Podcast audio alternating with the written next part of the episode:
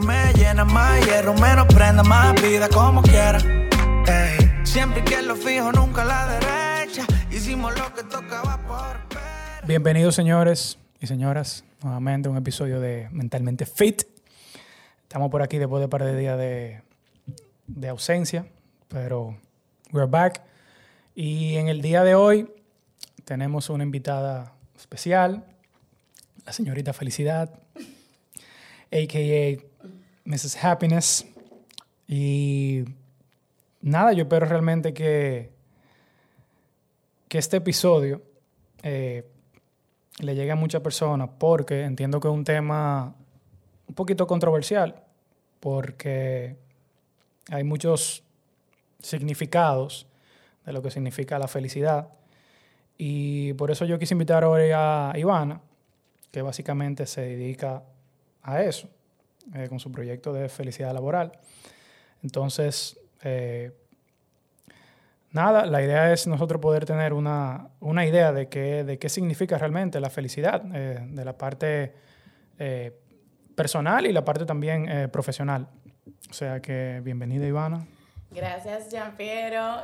Gracias por la invitación. La verdad que nosotros teníamos varios días tratando de que esto suceda. Días. sé sincera. Y lo logramos. Sé sincera. días. Yo no voy a decir nada, pero vamos a dejarlo ahí. Mira, me encanta que tú digas que es un tema controversial, porque eh, en el 2015, cuando yo empecé y lancé el Instituto Meraki de Felicidad Laboral, eh, muchas personas se quedaban como que felicidad laboral, esas dos palabras no van juntas. O cuando yo decía que estaba estudiando la felicidad, la gente como que la primera reacción era de resistencia y como rechazo. y yo creo que es controversial porque dependiendo a, a quién tú le preguntes, a qué, a qué ciencia social queramos entrar y, nadar, eh, tú le preguntas a un filósofo y hay tres filosofías que, eh, que aspiran a definir la felicidad. Tú le preguntas a un psicólogo y la psicología positiva te lo dice. Tú le preguntas a un antropólogo, tú le preguntas a un sociólogo, tú le preguntas a un biólogo, a un químico, a un neurocientífico y cada uno te va a tener una definición diferente.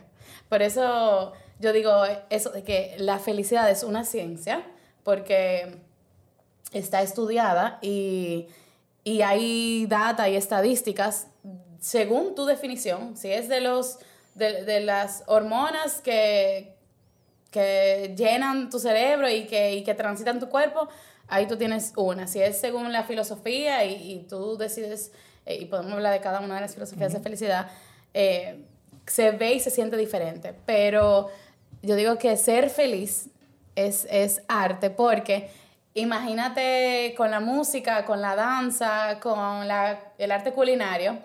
Tú puedes tener una receta o tú puedes tener un plato, pero cada quien le da su toque, cada quien lo expresa de manera diferente. Entonces, eh, nada, es magia. Para mí ese tema, eso es magia. El, el tema de ser feliz, yo digo que la felicidad se conjuga con ser y ahí está yo creo que la primera eh, eh, eh, la primera diferencia que tenemos que entender cuando hablamos de felicidad, porque el ser humano naturalmente entiende que eso es algo que tú vas a tener y que la felicidad es una consecuencia.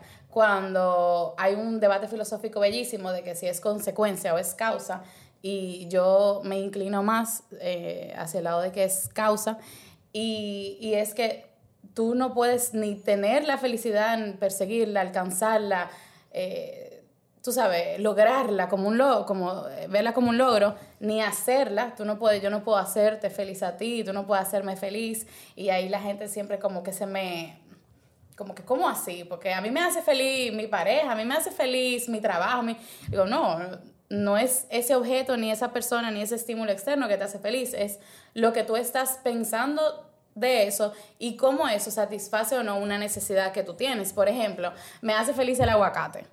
Claro, me hace feliz el aguacate. Si yo tengo hambre o estoy almorzando, claro que me hace feliz. Yo creo, ¿no? ¿Verdad? Pero si tengo, estoy llena o tengo unas harturas, o vamos a decir que yo estoy en un momento que estoy vomitando, el aguacate me hace feliz. Igual mi hermana. Mi hermana me hace feliz juntarme con ella, pasar tiempo con ella. Ajá, pero si mi hermana comete un error, se porta mal o no sé, me quema mi closet, quizá ella no me hace feliz, entonces no es ella en sí, sino como yo, lo que yo tengo en mi mente con relación a ella. Y, y digo del ser porque yo promuevo mucho y, y, he estudiado mucho, principalmente en, en prácticas de silencio. Eh, Cuando tú dices prácticas de silencio, ¿a qué te refieres? Cuando te digo prácticas de silencio, es que tú sabes que cada, vamos a decir, geográficamente, cada parte del mundo tiene una definición y un concepto de felicidad. Y en las culturas occidental, orientales, eh, en la India y esos países, eh, la felicidad está basada en el desarrollo o en la profundidad espiritual que tú como ser humano puedas tener. Y en el 2000, finales del 2017, inicios del 2018, me incursioné no en la meditación como la conocemos, sino en la práctica, vamos a decir, específica del Vipassana. Me, me fui en una locura, para no decir una aventura, fue una locura en ese momento de de 11 días de silencio absoluto, o sea, no hay contact, no escribir, no leer, no mirar a las personas, ni comunicarme con absolutamente nadie. Eh, eso es la práctica de Vipassana, es el silencio absoluto. Incluso que yo la hice, ¿tú sabes por qué fue? Porque yo vi que el CEO de LinkedIn eh, lo hacía, porque yo decía, 11 días, de desconexión total y sin hablar, yo, yo o me voy a volver loca o voy a perder mucho trabajo y dinero. Y dije, bueno, pero si el pero. Tú, le, hiciste aquí eso? No, ah. en California. Okay. Yo hice el primero en California, son 10 días, eh, es todo... Una, sí es una aventura, porque tú los primeros días crees que tú te vas a volver loca. El día 2 yo dije, o sea, yo, yo voy a terminar, tú sabes, o matando a alguien o tirándome de, un barranco. Pero después del día 4 empieza como a salir todas eh, todas esas emociones que tú tienes como abajo de la alfombra, pensamientos que quizás tú nunca te habías atrevido a enfrentar o a ver o, o a quizás escucharte. Y luego ya después del día 7, 8, que tú sientes una paz que yo no te puedo explicar. O sea, yo cuando salí de ahí, yo, yo salí un enero, un 13 de enero, y yo hasta abril, yo creo que fue el 4 de abril que cogí un pique. Y ahí como que eh, ellos lo que promueven es justo eso, que la felicidad se parece mucho a la paz más que a la alegría, que como la, la, la vemos nosotros, principalmente los latinos. Creemos que felicidad es chercha, alegría, está sonriendo, está en una bulla, eh, cuando en realidad no. La, la felicidad es, más, es menos afectiva y más evaluativa, sostenible, y es como, como yo me hago responsable de, de esa paz que yo siento o no siento y cómo yo puedo tomar decisiones, tener pensamientos, eh, tomar acciones y, y, ver de frente que todo eso que está allá afuera, que me da o no, o me hace sentir o no, esa felicidad no, no me corresponde a mí. Perfecto, o sea que en conclusión podemos decir que la felicidad, tú entiendes que es algo muy subjetivo. La felicidad... Porque, por ejemplo, ¿cómo tú puedes determinar si una persona es feliz o no? Porque si es algo tan del ser que se manifiesta en lo, en lo interior, en lo profundo de tu, de, tu ser, ¿cómo tú te puedes dar cuenta si realmente una persona es feliz o no? Tú sabes que justo lo más complicado de la felicidad, lo más complejo es que solamente el yo puedo decir si soy feliz o no y eso va a depender directamente de mi definición de felicidad. Entonces, sí es subjetivo porque yo soy quien digo si soy o no feliz, pero se vuelve complejo porque yo soy juez y parte, o yo soy profesor y estudiante, o sea, yo soy quien dice, esto es la felicidad, y yo soy o no feliz. Entonces, ¿qué pasa cuando mi checklist de, que define la felicidad, que quizá me lo enseñaron de chiquita, o muy probablemente, que me dijeron, la niña no lloran, eh, tú sabes, a los 30 tú tienes que esto, lo otro, casada, exacto, pareja, casada, tener hijos, eh, tú tienes que ser, como a mí me decían, que yo tenía que ser financiera y trabajar en Wall Street, tú sabes, todo eso. Entonces, si yo, si yo no me siento de frente con mi checklist y yo decido incluso qué poner ahí y me educo a qué poner ahí, entonces puede ser que yo te diga, no soy feliz. Tú sabes, es solamente como falta de conciencia o lo opuesto. Cuando yo te digo, por ejemplo, como estábamos hablando ahorita del libro de The Game, ay, sí, yo tengo, como en este país, tú puedes escuchar una canción que tengo siete mujeres, cuando sean mujeres, soy un tigre feliz, cuando en realidad yo lo que tengo quizás muchísimo vacío que trabajar, o, o, tengo miedo al amor, o whatever, y quizá no, quizás eso no es la felicidad, pero sí, la Nación Unida ha estado trabajando y estado, bueno, hace decenas de años, ¿no?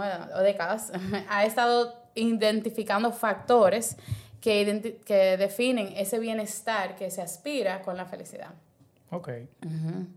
Y ya dejando un poquito al lado la palabra felicidad, ¿qué tú entiendes que son los factores que producen la infelicidad? Okay. Porque son dos, son dos estados, obviamente, duales, pero yo creo que, como te pregunté, yo creo que es más fácil tú identificar una persona infeliz que una persona que está feliz. A eso yo le llamo los saboteadores de tu felicidad, y hay cuatro, o yo, yo trabajo con cuatro. Okay. Eh, hay dos que son espejo o luz y sombra de cada uno, y los promueve mucho eh, Deepak Chopra, y son la memoria y la imaginación. Eh, yo estoy seguro que, que tú y, y, ustedes que nos escuchan han leído, visto o sentido, y quizás han sido su propio laboratorio en el sentido de que la felicidad solamente existe en el presente. Yo puedo estar experimentando emociones positivas por un recuerdo. Yo puedo estar experimentando emociones positivas por imaginarme un viaje o por planificar algo que me causa mucha alegría, que me causa euforia. Eso no es felicidad. Entonces, la memoria, cuando yo vivo en el pasado, cuando yo estoy repitiendo miedos, cuando yo estoy eh, quizá frustrada con algo que vive en el pasado, ahí yo estoy saboteándome de lleno y nosotros tenemos, eh, vamos a decir, la dicha y la desgracia de que todos los días nos levantamos y recordamos quiénes somos. Que si eso en el pasado lo que me recuerda son cosas que quizá no promueven mi felicidad, entonces bueno. Y la segunda es la imaginación, es yo vivir, eh, o sea, en ese sueño, en esa a veces inactividad, es yo vivir como mañana va a ser mejor, o cuando tenga esto, cuando haga esto. Eso de cuando yo me vaya de aquí voy a ser feliz, cuando yo deje este trabajo voy a ser feliz, cuando yo vote ese hombre voy a ser feliz. O sea, esa es la, el primer como eh, muestra de infelicidad. perdón que te interrumpa, pero por ejemplo ahí entra automáticamente lo que es la depresión y la ansiedad. La depresión no es más nada que tú viví en el pasado y la ansiedad es, tú viví en el futuro. En el futuro, exactamente. Entonces está muy correlacionado eh, esos dos factores con, con el tema de, de, tú no sabes vivir en el presente, que realmente es el único momento que existe. El, y el único lugar donde tú Porque tu futuro, cuando, sea, cuando ese futuro llegue, va a ser tu presente. O sea que lo único que existe es el presente. Y también me parece súper interesante lo que tú dices de, de, los 11 días que tú duraste sin hablar o sea, di que literalmente callada. Ni escribir, ni nada. Porque lo único que tú puedes hacer es estar contigo en ese momento. Y yo entiendo también que es un ejercicio para tú poder controlar esos pensamientos a futuro y también no pensar en el pasado, porque al final el, la mente, yo digo que la mente solamente, solamente eh, tiene dos, eh, digamos, o puede tomar dos acciones, que una es el pensamiento y una es la imaginación. O sea, o tú estás pensando en algo o tú estás imaginando algo. Entonces, yo me lo encuentro súper interesante el tema de, Yo no sé si yo lo haría, porque realmente, como tú dices, es un reto. Yo creo que un reto espiritual eh, de otro nivel. Y entiendo que tú tienes que, por lo, por lo menos, haber meditado o tener una costumbre de meditación para tú hacer eso. No. Ya, pero no. Yo llegué ahí y yo no era una persona que meditaba. Yo podía de que forzarme 5 o 10 minutos, pero, pero no, no lo hacía. Y tú dijiste una palabra clave que fue controlar. Em, con eso de las emociones y lo que esos pensamientos del pasado o del futuro te causan, ¿no? Te causa una reacción física, que es esa emoción, que es información. En ese justo retiro, eh, lo que yo creo que aprendí y es lo que yo más promuevo con el tema de la felicidad es, ellos te enseñan a hacer esa casa. Tú meditas entre 7 y 11 horas al día obligado, porque si no te sacan. Entonces tú, tú estás ahí sentado y tú te pica el pie, te duele la cabeza, tú sientes que te quieres racar aquí, aquí, aquí. Y tú tienes que controlar eso que tú dices, como gestionar, o sencillamente decidir, ¿me rasco o no me rasco? Antes de, uh, me raqué. Mire, sonreí, reacciones, reacciones. Y ellos dicen, como imagínate que cada, cada persona que visite tu casa, tú la decoras para que esa persona se sienta bien. Imagínate que en este estudio yo vengo y lo llenan de girasoles. Tú vienes y le ponen lo que te gusta. Él viene y ¿qué tú haces? Al final tú estás destruyendo el estudio. Entonces lo mismo hacemos nosotros con nuestra casa, que es la felicidad, y con las emociones que nos visitan. La alegría viene y yo sonrío, me pongo rojita, me emociono, viene la tristeza, me pongo down, me siento blue, eh, se me estruje el estómago, viene la ira, sudo, etc. Entonces, sencillamente estoy destruyendo mi felicidad. Y para terminarte los saboteadores, el tercero, luego de la memoria y la imaginación, es el objetivo en movimiento. O sea, tú has visto el bunny, el conejo atrás de la zanahoria que está aquí. Es nosotros vivir esperando lograr algo y sentir que nuestra felicidad o, nuestra alegría o quienes somos, eh, nuestra paz, depende de ese logro. ¿Ok? Y el último, y el más quizá eh, sencillo es el tema de las expectativas. O sea, yo puedo decir que la infelicidad es cuando yo a la expectativa le resto la realidad, lo que me da es infelicidad pura. O sea, yo estoy esperando algo de ti, esperando algo de eh, Axel, esperando, esperando, esperando. O sea, yo vivo eh, a la expectativa. Él no me saludó, él no me dijo esto, él me dijo esto, ella, él. Y, y esa expectativa, si nosotros la tumbamos y aceptamos plenamente la realidad, y la vemos de frente y, y que cuando tú dices, ¿cómo yo puedo tener una vida feliz? O, o, ¿cómo yo puedo tener una vida feliz si estoy en un trabajo que no me gusta, en una relación que no me gusta, en una... Es aceptando la realidad. O sea, tú sabes que this is what it is. Yo no tengo que echarle la culpa a nadie. Esto es lo que es. ¿Cómo yo acepto esto y tiro para adelante con esto? Mira, y eso yo lo tenía incluso notado, que eso es algo que yo siempre he dicho, que uno tiene que aceptar lo que es tal y como es. Hay veces que nosotros no aceptamos la cosa y queremos buscarle la vuelta o, modificarlo a nuestra conveniencia. Y realmente, para tú estar en, esa, en esa paz, tú tienes que aceptar las cosas como son, tal y como son. Y el primer paso de aceptarlo es tú aceptar que no lo, que no lo aceptas. Tú tienes que primero dar el paso tú decir, ok, eso es así, yo no lo estoy aceptando, pero yo sé que tengo que aceptarlo porque it what como tú dices. Exacto. Y realmente, eh, ya esa pregunta yo te la tenía de cómo nosotros podemos tener una vida o un trabajo que, que realmente no nos apasione. Y yo entiendo que también lo mencionaste, que por eso ahí yo no estoy muy de acuerdo con el sistema educativo, porque eh, crecemos. Realmente nosotros somos el resultado de toda la creencia, toda la experiencia y toda la cosa que hemos vivido. Entonces, cuando somos pequeños, que estamos en el colegio, lo primero que nos hacen es la pregunta, la, la famosa pregunta, ¿qué tú quieres ser cuando tú seas grande? Y ahí todo el mundo, ah, yo quiero ser ingeniero, yo quiero ser médico. Y mucha gente puede decir, bueno, yo quiero ser feliz, pero yo siempre digo que el estado natural del ser humano es la felicidad. O sea, tú naces siendo feliz. Tú ves un niño de un, de un año, dos años, tres años y es totalmente feliz. Entonces, todo lo que nos va condicionando cuando vamos creciendo es lo que nos produce la infelicidad. De yo tengo que lograr, que los dogmas de la, de la sociedad, las creencias que voy adoptando.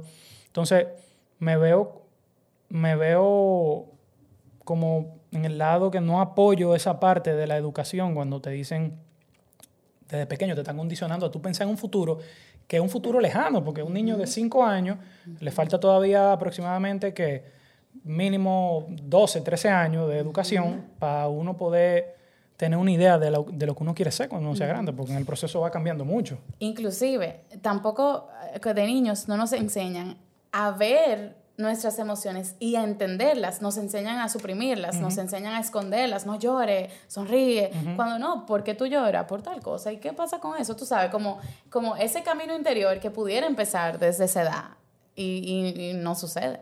Totalmente. Entonces yo entiendo que, te digo, o sea, nosotros, incluso nosotros hay, una, hay una, un dicho que, que, realmente que me gusta mucho que dice que realmente nosotros no elegimos nuestras creencias, nuestras creencias nos eligen a nosotros.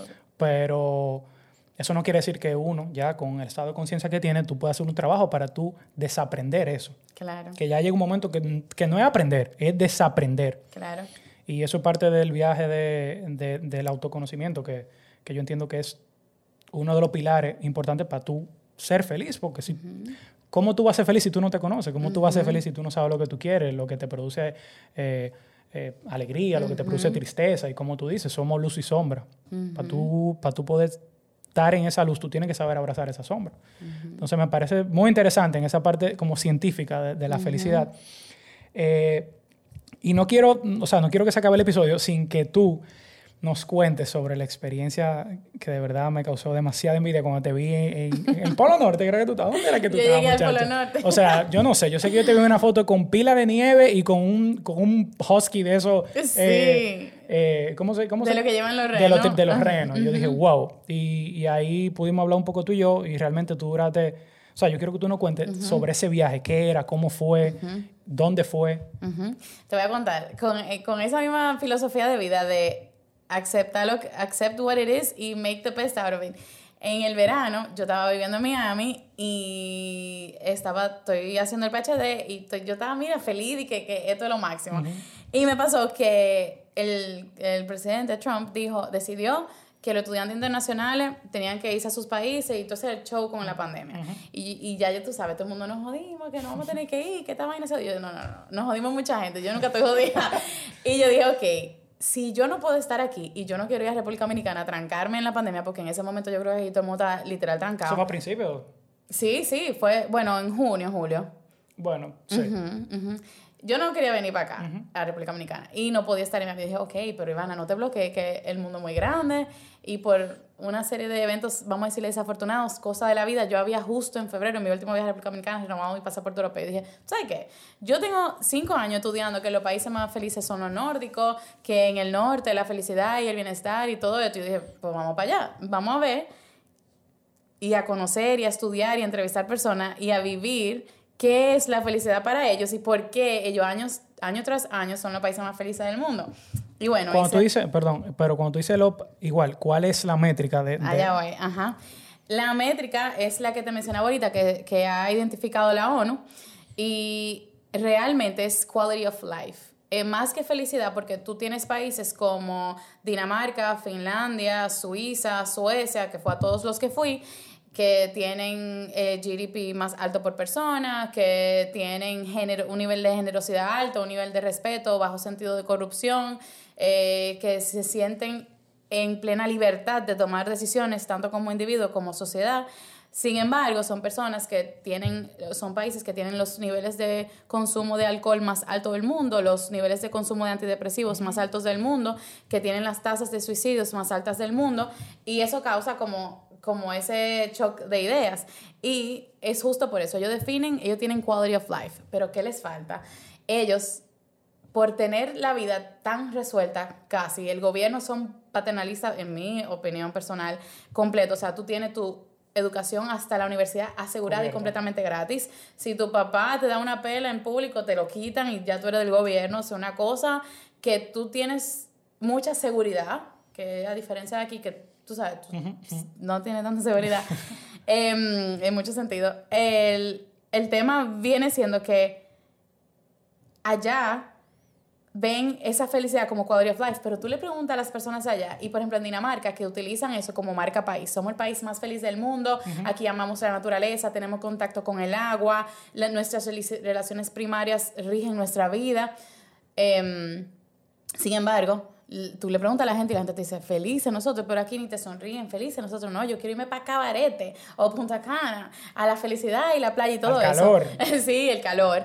Y, y yo creo que it all como que viene a- a- al, al mismo tema con el que empezamos, que es la definición, es cómo tú, con, con qué definición de felicidad tú, tú quieres medirte a ti mismo y con el tema del propósito. O sea, si yo pudiera hacer un mix perfecto y decir, vamos a tomar lo mejor de allá y lo mejor de aquí, eh, por ejemplo, allá, el tema del respeto, el tema de, de la responsabilidad del individuo, conoce su rol en la sociedad y es responsable de sí mismo. Incluso allá, el sistema de pensión funciona que si hoy me toca la mía y yo todavía no le he trabajado, me dan la tuya porque tú sabes que más para adelante va a haber más gente que va a trabajar y te van a dar la tuya aquí, eso de que, que no juegue con con puño. O sea, no, que nos vamos a matar, tú sabes. Como, entonces, esa parte, y, a- y de aquí, nosotros los latinos tenemos algo bellísimo, que es la espontaneidad, que es hacer lo mejor de lo que tenemos, que es resolver, que buscarle como la chercha y la chulería, todo.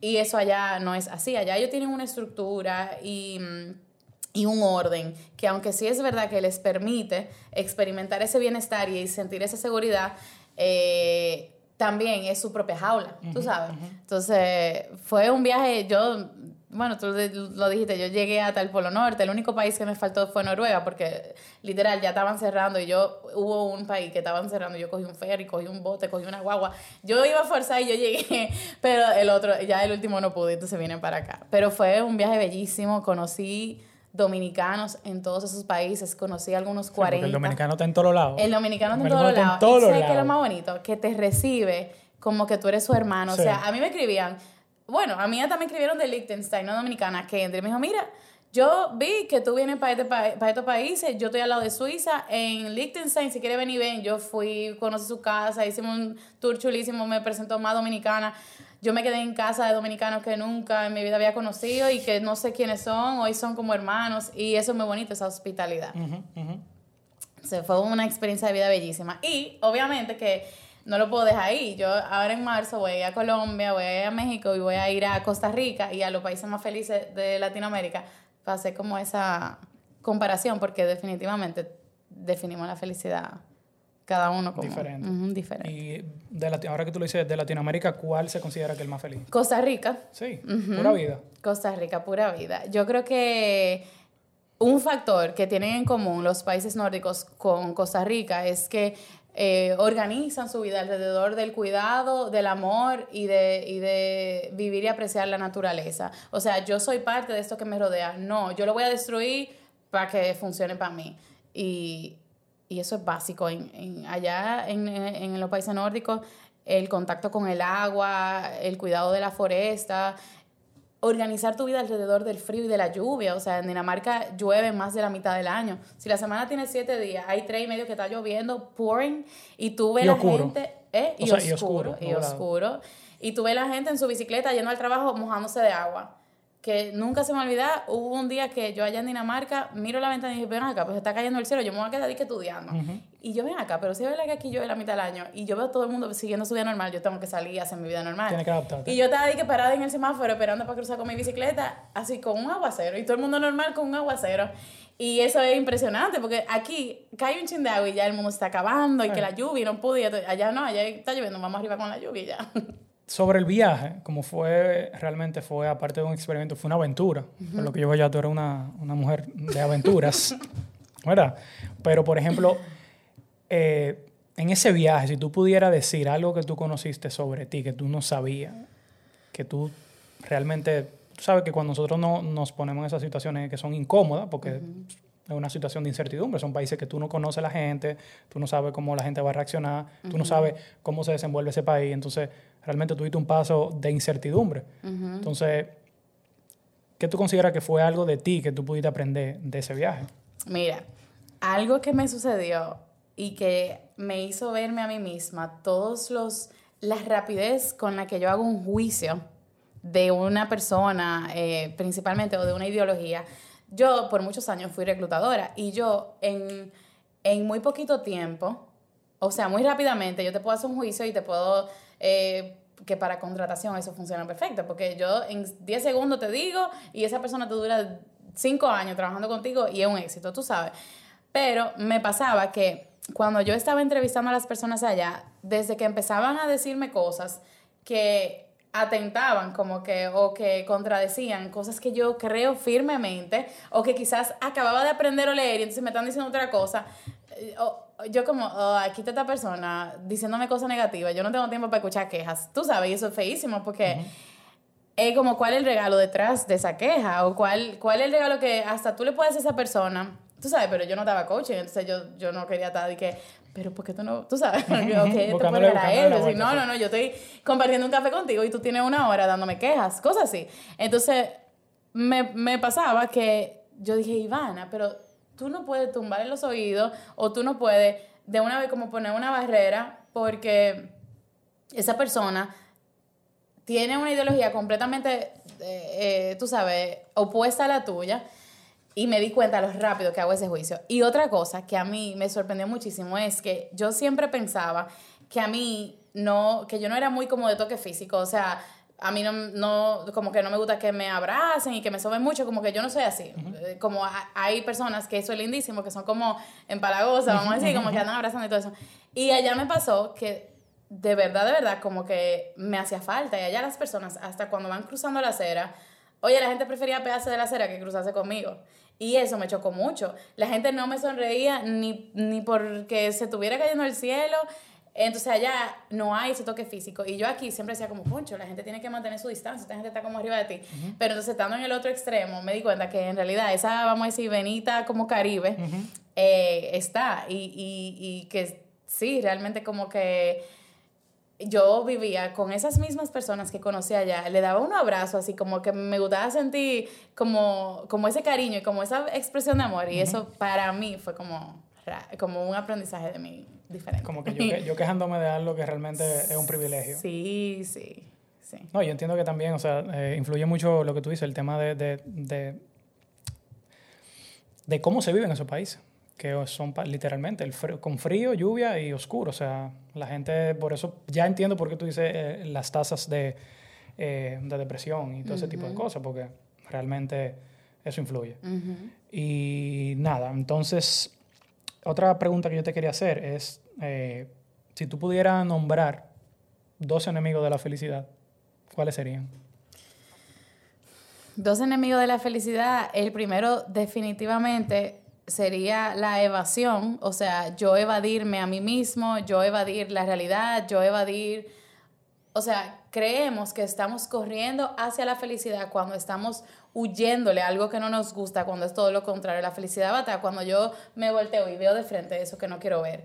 Em, y segundo, definitivamente, yo quiero decir algo como que eh, lo opuesto a gratitud, no sé, como y de ese mismo estar en el presente, tú sabes que la gratitud solamente puede existir en el presente. En el instante en que tú agradeces, ya tú estás aquí.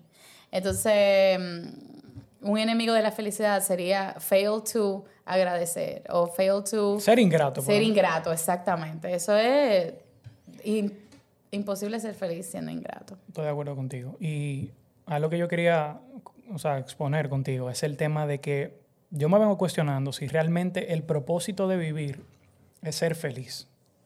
Porque realmente, como te dije, desde un principio, tú le preguntas a todo el mundo, ¿qué tú quieres ser?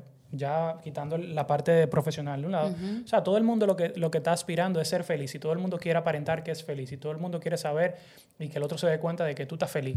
Entonces, yo entiendo que para mí uno de los factores eh, principales que causan la infelicidad es caerle atrás a la felicidad. Cuando hay muchas cosas que tienen una correlación directa con la felicidad, que si tú logras eso, tú vas a tener por default la felicidad. Entonces, a veces yo me pregunto como que, ¿realmente el propósito de la vida es ser feliz o realmente hay otro propósito? Eh, que no es tan, digamos, comercial, eh, porque tú sabes lo que te digo, o sea, todo el mundo quiere venderte y te venden productos y te venden cosas para hacerte feliz. Y volvemos a lo mismo, nadie te va a hacer feliz, nadie te puede hacer feliz.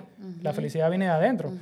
Y eso yo me pregunto, como que hay una fórmula también que a mí que me llama mucho la atención y, soy muy, y estoy muy de acuerdo con ella, que la felicidad eh, es igual a la suma de la gratitud, la disciplina y el propósito. O sea, si tú tienes esas tres cosas en tu vida, tú vas a ser automáticamente feliz. Y después que yo he vivido y he pasado por los procesos de, de, conocimiento, ¿verdad? De, crecimiento personal, eh, me he dado cuenta que es que la felicidad no es estar feliz, o sea, la felicidad no es estar contento 24/7, o sea, van a haber días que aunque tú seas feliz, van a haber días que tú vas a tener baja, van a haber días que tú no te vas a sentir contento, van a haber días que tú no vas a tener el mismo estado de ánimo y eso es totalmente natural. Entonces la gente dice, ah, yo no soy feliz porque hoy me siento mal. Ah, yo no estoy feliz porque tengo este conflicto, esto, lo otro. O sea, eso es parte de la felicidad. Exactamente. Acuérdate que tú puedes ser feliz y estar triste. Tú puedes ser feliz y estar encojonado. Tú puedes ser feliz Incluso cuando tú me hiciste la pregunta, lo primero que me lleva a la mente, hay como un meme, una imagen, no sé, que dice, I want to be happy. Y el, un monje que le está respondiendo como, quita el I want, que eso es el ego, y eso son necesidades y esa vaina. El yo quiero. exacto, quita el to, porque eso es en el futuro. Y quita el happy, be. Happiness is what you are. Como que olvídate, I want to be happy, y, perseguir la felicidad y el, y el pursuit of happiness. No, just be, que eso es lo que somos en esencia. Exactamente, y, eso que tú dices es súper interesante, el tema de tú caerle atrás a todo, no sencillamente a la felicidad, mientras más tú le caes atrás a las cosas, más te corren. Entonces, porque uno no crea un ambiente eh, de armonía y de prepararte para tú realmente proyectar esa felicidad que está dentro de ti, pero tú vienes condicionándote desde pequeño a tú tener que conseguir algo externo para tú sentirte valioso y feliz. Entonces, eh, obviamente es algo que, que toma práctica, porque... Disciplina. Exacto. Y por eso te digo, el tema de que realmente estamos en este planeta para ser feliz, aunque yo soy súper partidario de que la felicidad es una obligación. O sea, la, felicidad no es ni siquiera de que, ah, yo tengo, o sea, no, tú tienes que ser feliz. Es un derecho y un deber. Totalmente. Entonces, eh, realmente yo he enfocado mi vida ahora en estos meses, eh, no a ser feliz, sino, como te dije, a buscar el propósito, a ser agradecido con lo que tengo, con lo que soy y dónde estoy. Y la parte de la disciplina me gusta mucho porque cuando tú tienes disciplina, eh, y tú estás, digamos, en un proyecto que también hay gente dirá, hay mucha gente que dice, ah, que no somos, somos, seres, somos seres humanos, no hacedores humanos, pero realmente tenemos una parte en la vida donde necesitamos hacer cosas para sentirnos llenos. Claro. Y, y, dice Aristóteles, el, de las tres filosofías que te mencioné al principio, hay una donde él dice que hay, hay actividad sin felicidad, pero no hay felicidad sin actividad. Y, él promueve mucho el hecho de que felicidad es tú, achieve, es tú superarte, es tú andar eh, constante e inconscientemente en crecimiento y en desarrollo personal. Y si esa es tu filosofía, que por eso yo digo, sé feliz un arte, porque si esa es tu filosofía y así que tú expresas tu música, o así que tú bailas, o así que tú te lo disfrutas, amén. Hay otra que es la eudemonia, eudemon, eudemonia, esa, eudemonia, que es cómo yo me causo placer. Nosotros los latinos confundimos mucho la felicidad con el placer. Cuando el placer me gusta, quiero más, lo siento en el cuerpo entero, eso no es felicidad. Felicidad es, me gusta, tengo suficiente. Me gusta y ya. O sea, tú no miras a tu mamá y tú quieres tener cinco de ella. ¿Tú me entiendes? Tú estás bien con eso. Ahora, tú te comes algo rico o, te compras un carro, un zapato y tú quieres más de eso. Eso no es felicidad. Entonces, y está la tercera, que es eh, el estoicismo, que es la responsabilidad absoluta y completa sobre todo lo que tú eres, así tiene. Entonces, si hay una persona que me dice a mí, no, Ivana, realmente mi felicidad yo la encuentro en mi rueda eudemónica, placer tras placer, pues tú sabes qué, amén. Hay otra gente que me dice, no, yo mi felicidad la encuentro de esta manera, amén, porque al final tú eres tu profesor y tú eres tu estudiante, tú eres el que dice, tú sabes. Entonces, el momento en que tú sientas dentro de ti, hay algo que no me cuadra, o hay algo que definitivamente no se siente bien, o, o no me siento como yo entiendo que es la felicidad, ok, entonces, entonces ahí podemos decir, ok, recuérdate tu casa, que tú eras antes de todo esto que te enseñaron, o todo esto que te inculcaron, o todo esto que tú decidiste asumir consciente o inconscientemente, y que tú tienes que cambiar para continuar ese camino. Eso que tú dices, realmente yo lo pongo en duda cuando una persona eh, pone su felicidad en algo externo, porque el día que esa cosa no te hay, entonces tu felicidad va a depender de algo que es efímero. Claro. Entonces, se supone que la, que la felicidad tiene que ser algo constante. Felicidad, no, volvemos a lo mismo. Claro. Felicidad, no alegría. Claro. ¿Entiendes? Yo estoy de acuerdo, sí. Porque igual como, como pasa, que pone un ejemplo súper eh, visual, el tema de, de, cuando tú estás, por ejemplo, lo que, lo que mide el corazón, que son alta y baja, o sea, así es la vida, de alta y baja. Eso no quiere decir que porque tú te sientas triste hoy, tú no eres feliz. Claro, claro. Y no digo triste hoy, yo digo más como una persona que dice que, ¿sabes qué? Como que en verdad mi vida no vale la pena, no quiero seguir viviendo, o, o me di cuenta que yo soy freaking infeliz y tengo, tú sabes. Entonces en ese momento eh, hay personas que tienen que llegar ahí, que llegan ahí antes de darse cuenta. Em, hay otros que, que por eso yo digo mucho que mm, tú quieres hacer feliz al otro, lo único que, o, o, tú quieres inspirar al otro, hacer feliz, lo único que tú puedes hacer es ser ejemplo de eso, porque yo era una que pecaba, que yo andaba forzando, que no, porque tú tienes que hacer esto, no, lo que pasa es que tú no entiendes, ¿no? Y yo quería que mi mamá fuera feliz, que mi hermana fuera feliz, todo el mundo. Y nunca se me va a olvidar, en el 2015, 2016, yo estaba en la sala de una clienta, me acuerdo que estábamos trabajando algo, y ella me dice, Iván, ¿y qué tú hacer cuando tengas mucho, mucho dinero? Y le dije, le voy a comprar una casa en la playa a mi mamá. ¿Por qué? Porque eso la va a hacer feliz. ¿Sabes lo que ella me dijo? Qué egoísta tú eres. Y a mí como que yo me acuerdo que se me, como que se me bajaron todos los brinquillos. Esta doña está loca, que, que yo soy un egoísta y yo lo que diciendo que le quiero comprar una casa. O sea, ¿quién tú te crees para hacer feliz a tu mamá? Es más, inténtalo. Mira, efectivamente, a mamá mira va a ser feliz que yo limpie la casa. La limpiaba, pasaba otra cosa. Hacía la otra cosa, la otra cosa, la otra cosa. Mi mamá va a ser feliz cuando ella le dé su benditísima gana de ser feliz cuando ella lo decida. Totalmente. Entonces, como que, como que al final es cuál es la responsabilidad que yo tengo de mi felicidad a ese mismo degree que yo puedo ser o no mi esencia que es feliz. Totalmente. La verdad que esto es un tema que se pudiera hablar dos Sí, días pisados sobre sí. esto, eh, pero realmente eh, te tengo que agradecer, o sea, Gracias a ti. tengo que agradecerte de verdad la, la oportunidad de, de- que tú me diste de que tú estuvieras aquí. Gracias. Gracias a ti. Gracias a Dios y, y- gracias a ti, porque realmente tú sabes que teníamos, teníamos un ching- sí, cayéndonos atrás. Entonces, realmente como que muchísimas gracias Gracias a por ti, estar aquí. Ampiero. De verdad que la conversación me ha encantado y me quedo con varias cosas que, que tú también has expuesto.